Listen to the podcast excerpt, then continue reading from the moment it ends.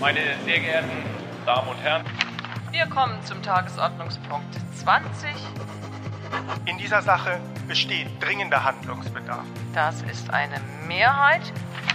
Der Bundesrat hat eben einstimmig die Grundgesetzänderung beschlossen. Herzlich willkommen zur zwölften Ausgabe von Drucksache, dem Podcast der Landesvertretung Baden-Württemberg. Mein Name ist André Baumann, ich bin der Bevollmächtigte des Landes und freue mich zusammen mit Ihnen einen Blick hinter die Kulissen der 1002. Sitzung des Bundesrates zu werfen.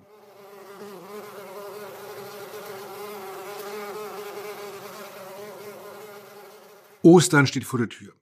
Vom Eise befreit sind Strom und Bäche, sagt Goethe. Der Frühling ist auf jeden Fall nicht mehr zu überhören, es summt und brummt.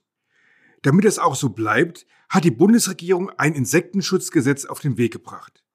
Im Vorfeld wurde zwischen dem Bundeslandwirtschafts- und dem Bundesumweltministerium viel darum gerungen. Nun hat der Bundesrat am Freitag erstmals darüber beraten. Je mehr Flächen verbraucht werden, desto stärker schwindet die Artenvielfalt. Auch die konventionelle Forst- und Landwirtschaft beeinflussen die biologische Vielfalt eher negativ. Stichworte sind zu viel Pflanzenschutzmittel oder Monokulturen. Die Landschaft wird zudem immer mehr versiegelt und zerschnitten. Zum Beispiel, wenn Häuser gebaut oder Wege asphaltiert werden. Mit einem eigenen Biodiversitätsstärkungsgesetz hat Baden-Württemberg deswegen bereits im letzten Jahr Maßstäbe gesetzt. Unser Ansatz aus einem Guss. Wir bringen den Erhalt der Artenvielfalt und den Erhalt der bäuerlichen Landwirtschaft zusammen, sprich für Bienen und Bauern. Zusammenhalten, was wir zusammengeführt haben, mit dieser Brille plättere ich durch die Vorlage der Bundesregierung. An so mancher Stelle muss ich dabei die Stirn runzeln. Welche Empfehlungen wir aus dem Südwesten der Bundesregierung geben können, frage ich den Winzermeister Werner Reppler. Er bewirtschaftet in Vogtsburg-Oberrotwall mit seiner Familie einen Wein- und Obstbaubetrieb und er ist Präsident des Badischen Landwirtschaftlichen Hauptverbandes BLHV. Das Kürzel, das das Thema auf den Punkt bringt, heißt Vielfalt bringt Vielfalt. Auch unser zweites Thema summt und brummt. Kennen Sie dieses Geräusch? Können Sie es erraten?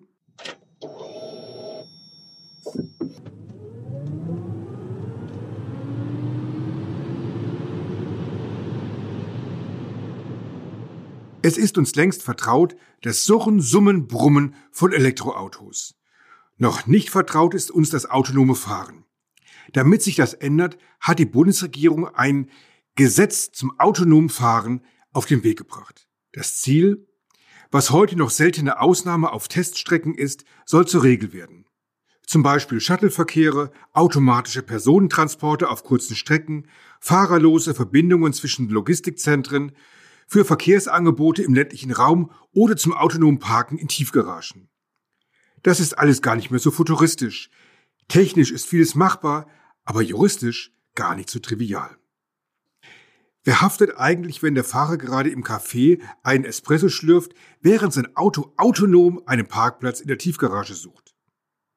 Über Chancen, Herausforderungen und die Zukunft spreche ich mit Thorsten Golewski. Er ist Leiter der Vorentwicklung bei ZF Friedrichshafen und beschäftigt sich hauptberuflich mit der Mobilität von morgen.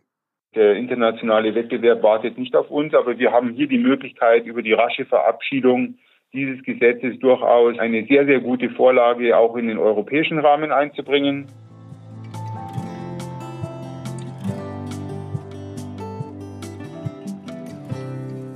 Wir beginnen aber mit einem anderen Zukunftsthema aus der Sitzung des Bundesrates, dem Gesetz zur Einführung eines elektronischen Identitätsnachweises.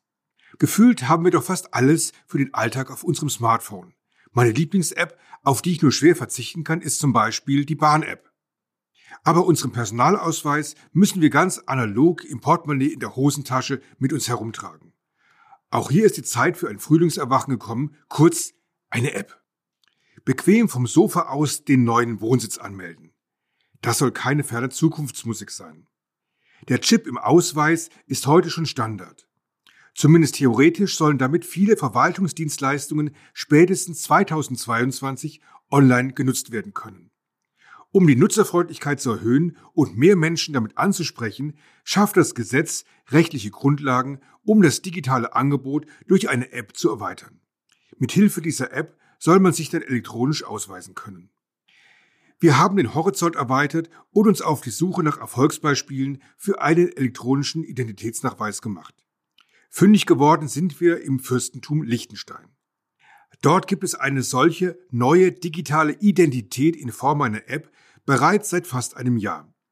Ich habe mich darüber mit Martin Matt unterhalten. Er leitet das Amt für Informatik in Liechtenstein. Sie haben im April 2020 die neue digitale Identität mittels App in Ihrem Land eingeführt. Was ist Ihr bisheriges Resümee? Das System ist jetzt elf Monate in Betrieb. Wir haben aktuell etwa 1000 Benutzer. Das töten nicht wahnsinnig viel, aber wir haben in Liechtenstein nur 36.000 Einwohner. Darum sind wir mit dem Resultat sehr zufrieden. Aktuell haben wir etwa 1000 Logins pro Monat. Und man sieht schön, wie sich das ansteigt, je nachdem, wenn interessante neue Services dazukommen. Wir haben zum Beispiel die Volkszählung gehabt. Das wurde mal das Meldeportal der Finanzmarktaufsicht aufgeschaltet. Und so sind wir mit dem Erfolg sehr zufrieden. Vor allem auch deshalb, weil wir im Corona-Jahr auf sämtliche Marketingmaßnahmen verzichten mussten. Es konnte nur virtuelle Veranstaltungen abgehalten werden. Gab es Schwierigkeiten beispielsweise bei der Technik oder dem Datenschutz? Was war für Sie entscheidend für die erfolgreiche Umsetzung? Wir haben eine bestehende Lösung eingekauft. Wir haben keine konkreten Vorgaben gemacht, wie die Lösung aussehen soll, sondern haben Schlüsseleigenschaften beschrieben. Wir haben auch bewusst die, die zwei Themen Identifikation, also Login und Signierung, digitale Unterschrift getrennt und das separat angeschaut. So konnten wir auch Lösungen zulassen, die Blockchain-basiert waren. Wichtig war uns vor allem das Benutzererlebnis. Das sollte einfach und sicher sein, auch eine einfache Integrierbarkeit in bestehende Angebote, basierend auf standardisierten Schnittstellen. Wir konnten so unter mehreren bestehenden technischen Lösungsvarianten aussuchen und hatten eigentlich wenig Probleme bei der technischen Realisierung.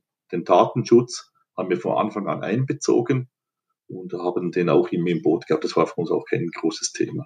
In Deutschland wird viel über die Sicherheit zum Beispiel beim Bezahlen mit dem Smartphone diskutiert. Vermutlich wird es ähnliche Zweifel beim elektronischen Identitätsnachweis geben.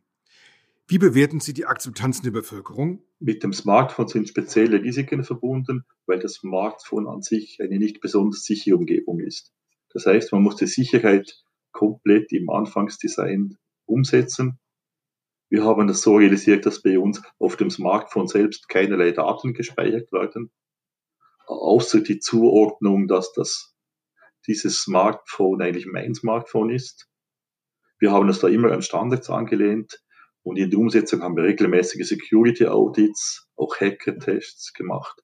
Wir planen später diese Lösung bei der EU als eine hoch, eine Identifikationslösung nach IDAS mit dem Zertifikat hoch zu, zu notifizieren.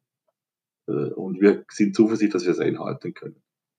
Wenn wir die Lösung unter Fachleuten präsentiert haben, gab es einige Diskussionen über Sicherheit, sind aber keine Sicherheitsbedenken im Raum stehen geblieben, das konnte alles entkräften. Im Umgang mit der Bevölkerung merken wir keinerlei Gegenwind. Also das, die, die Lösung wird von der Bevölkerung sehr gut angenommen. Was würden Sie Deutschland mit auf den Weg geben, um die App auch hier erfolgreich in den Alltag der Bürgerinnen und Bürger zu integrieren? Man muss die Bürger und Bürgerinnen ins Zentrum stellen. Einfachheit, einfache Bedienbarkeit, eine gute Verbreitung und die Kontrolle bei den Bürgern und Bürgerinnen, das müssen die obersten Prinzipien sein. Was ich auch denke, was gut ist, wenn man bei der Beschaffung keine konkrete Lösung im Kopf hat, sondern sich auf das Was statt auf das Wie konzentriert und so auch innovative Angebote des Marktes in die Auswahl einbeziehen kann. Wichtig sind einmal die attraktiven Services, die für die Bürger und Bürger einen guten Nutzen bringen. Und wir erachten es auch als kritisch, dass wir unsere Angebote auch für die Privatwirtschaft zur Verfügung stellen, damit man die Ehe, die auch in seinem Alltag einsetzen kann. Voneinander lernen, das können wir bei diesem Thema. Die Pandemie hat uns gezeigt, dass wir gerade auch in der Verwaltung und der Kommunikation mit den Bürgerinnen und Bürgern digitaler werden müssen. Vielen Dank, Herr Matt.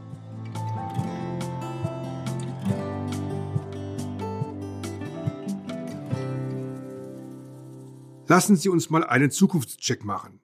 Was interessiert Sie beim Autokauf mehr, die Motorleistung oder die Rechnerleistung? In der Zukunft werden wahrscheinlich Software und leistungsfähige digitale Steuergeräte Maßstab bei der Kaufentscheidung sein. So wie das Gehirn alle menschlichen Organe steuert, sprechen die Zentralrechner der Autos mit allen Sensoren. Der Schritt zum automatisierten Fahren ist dann nur noch ein kleiner. Autos und Tüfteln, das ist schon fast Teil der baden-württembergischen DNA. Eine Ideenschmiede aus dem Land trägt nur zwei Buchstaben als Namen ZF. Diese beiden Lettern stehen ganz altmodisch für Zahnradfabrik.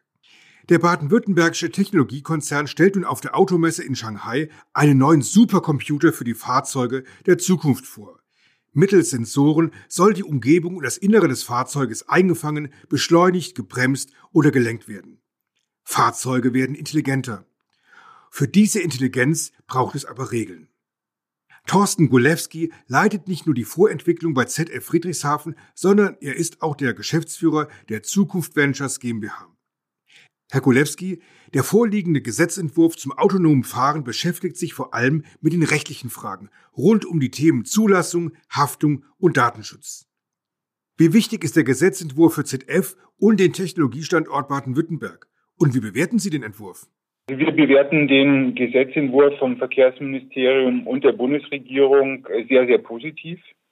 Wir sehen den Gesetzentwurf zum autonomen Fahren als zukunftsweisend an, ähm, diesen regulatorischen Rahmen auf den Weg gebracht zu haben, äh, weil er uns natürlich jetzt auch ermöglicht, autonome Transportsysteme für ganz neue Ansätze im öffentlichen Transport und Personennahverkehr zu realisieren, ähm, eben den Weg ebnet. Der Gesetzentwurf ist unserer Meinung nach auch richtungsweisend äh, auf EU-Ebene, aber auch international ist ein richtig guter Schritt nach vorne. Der Gesetzentwurf ist deswegen auch sehr wichtig äh, für den Technologiestandort äh, Baden-Württemberg. Wir haben ja mit dem ähm, Förderprojekt Rabus, ähm, wo wir auch ähm, in Mannheim und Friedrichshafen fahrerlose Shuttles auf die Straße bringen, und im Prinzip die Druckpunkte im öffentlichen Personennahverkehr, wie zum Beispiel Anbindung des ländlichen Raums, auch adressieren. Auch wegweisende Dinge in Baden-Württemberg auf den Weg gebracht. Über die großen Chancen der neuen Mobilität, die Freiheit des autonomen Fahrens, wird viel geschwärmt. Wo liegen Ihres Erachtens nach die Herausforderungen und wie kann die Politik unterstützen? Also Politik kann bei diesen Herausforderungen, autonomes Fahren in die Breite zu, zu bringen, sehr gut unterstützen, indem der vorliegende Gesetzentwurf schnellstmöglich verabschiedet wird. Ähm, weiterhin bleiben natürlich Unsicherheiten in, in, bei der Einführung der autonomen Systeme, die wir aber durch entsprechende Anpassungen zum Beispiel in der Straßeninfrastruktur verbessern können. Stellen Sie sich vor, Sie können mit einer Ampel kommunizieren äh, und dort auch vielleicht Einfluss nehmen auf entsprechende intelligente Ampelsteuerung über über sogenannte V2X-Komponenten, also sprich das Shuttle kommuniziert mit Infrastrukturthemen. Das erhöht die Zuverlässigkeit. Sensoren können nicht um die Ecke schauen, aber sowas können wir zum Beispiel mit infrastruktureller Anpassung erreichen und damit kriegen wir auch eine höhere Zuverlässigkeit in die autonomen Systeme rein. Punkt, äh, der, der nochmal anzusprechen ist, ist dann auf Basis des Gesetzesentwurfs die Zulassungssystematik. Ähm, heute ist es so geregelt, äh, dass dort die jeweils zuständige Landesbehörde die ähm, Zulassung erteilen muss. Wir sehen hier eine gewisse Befürchtung, ähm, wenn das weiter so bleibt, dass wir womöglich ja, einen, einen Flickenteppich in, in Deutschland schaffen, den natürlich das schnelle, schnelle Ausrollen autonomer Transportsysteme eher ein höherer Aufwand entgegensteht. Was wären für Sie die logischen nächsten Schritte, die sowohl von der Industrie als auch von der Politik angegangen werden sollten? Wichtig an erster Stelle, das ähm, möchte ich immer wieder betonen und wiederholen, rasche Verabschiedung des aktuellen Gesetzesentwurfs in der bestehenden Legislaturperiode. Ähm, einfach um auch keine Zeit zu verlieren. Der, der internationale Wettbewerb wartet nicht auf uns, aber wir haben hier die Möglichkeit, über die rasche Verabschiedung dieses Gesetzes durchaus ähm, eine, eine sehr, sehr gute Vorlage auch in den europäischen Rahmen einzubringen. Zweitens, ähm, die in dem Gesetzentwurf, ähm, der in dem Gesetzentwurf definierte Rechtsrahmen sollte entsprechend verabschiedet werden. Wir würden es auch sehr begrüßen, wenn die Hauptverantwortung dann für die Zulassung der autonomen Fahrfunktionen beim Kraftfahrtbundesamt liegen würden. Da würde man auch auf bestehende Prozesse ähm, zurückgreifen können. Vielen Dank für Ihre Zeit. Herzliche Grüße an den Bodensee. Eine Region, in der es nicht nur in Innovationslaboren brummt, sondern auch auf den Wiesen, den Streuobstwiesen. Im Frühjahr gelangen Milliarden von Obstblüten zum Blühen. zur Ernährung von Bienen und Wildinsekten. Und genau darum geht es in unserem nächsten Thema.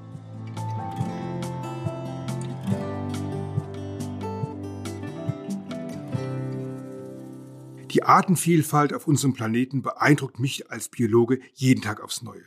Wie viele Tier- und Pflanzenarten es genau gibt, vermag dabei wirklich niemand zu sagen.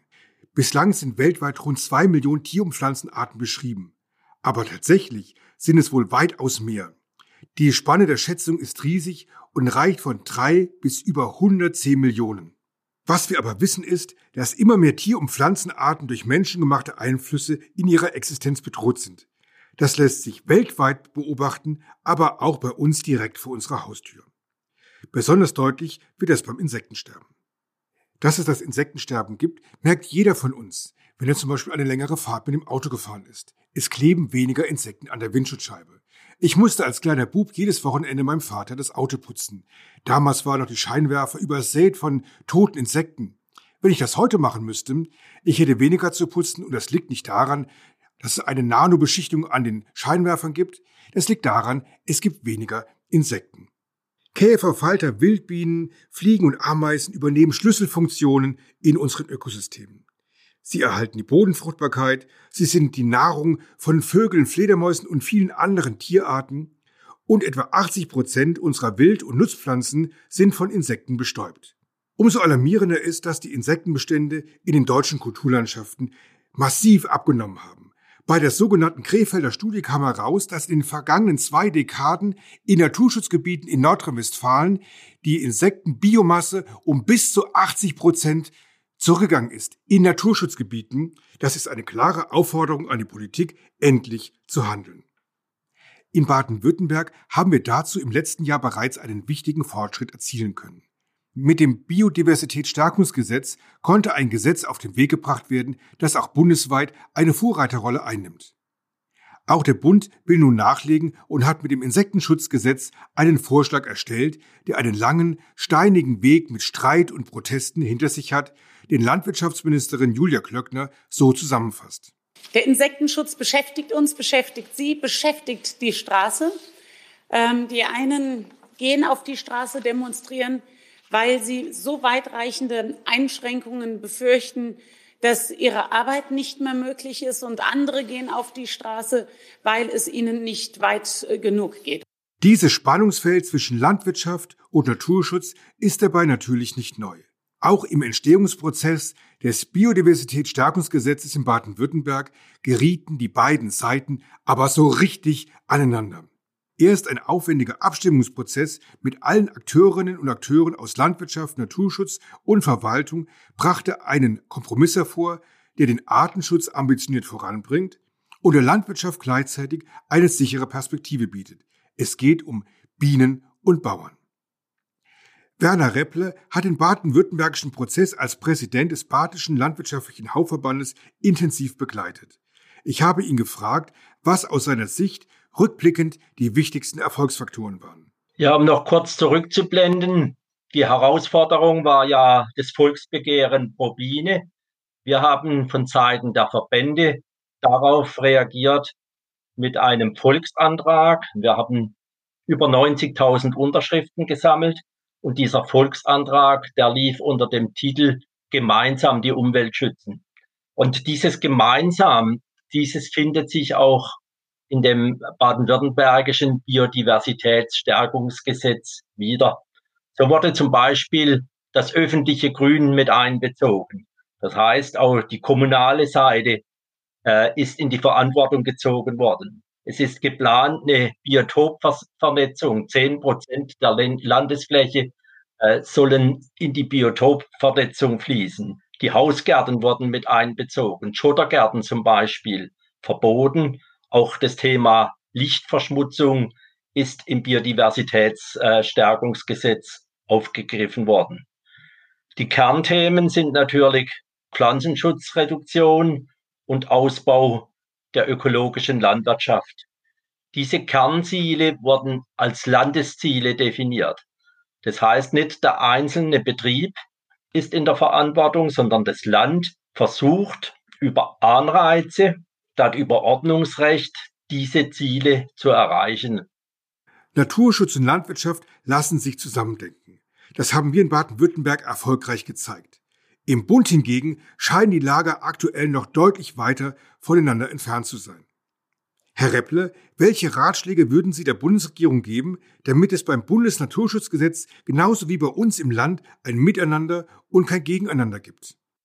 Ja, ich will vorweg nochmal sagen, die Landwirtschaft bekennt sich zur Verantwortung als größtem Flächenbewirtschafter zu Biodiversität und zu Naturschutz. Der Insektenschutz speziell ist ja in unserem eigenen Interesse und geht nur mit der Landwirtschaft. Was Baden-Württemberg auszeichnet, das ist der kooperative Weg. Anreize und Ausgleich sind Instrumente, die die Motivation bei den Bauern stärken und letztlich eine Beteiligung der Landwirte erst ermöglichen.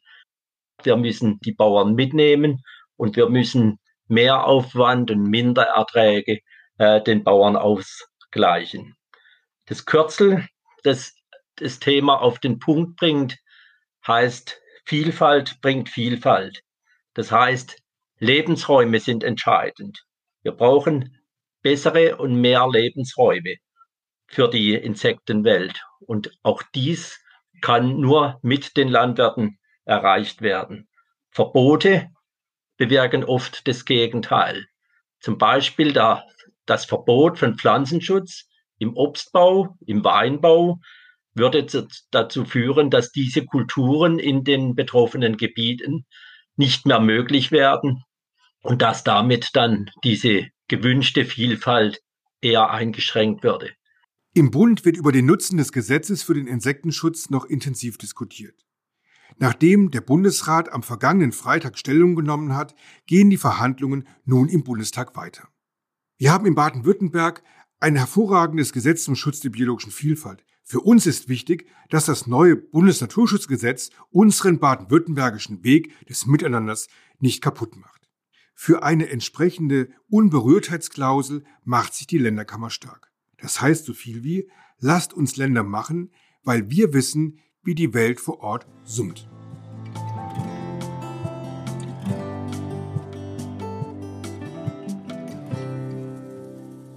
Es brummt und summt, das war der Podcast Drucksache zur 1002. Bundesratssitzung. Das nächste Plenum tritt am 7. Mai zusammen. Am darauffolgenden Dienstag bin ich wieder an dieser Stelle zu hören. Bis dahin genießen Sie die Ostertage und bleiben Sie gesund. Wir hören uns. Ich wünsche Ihnen allen viel Kraft, gute Nerven und vor allen Dingen bleiben Sie gesund. Herzlichen Dank.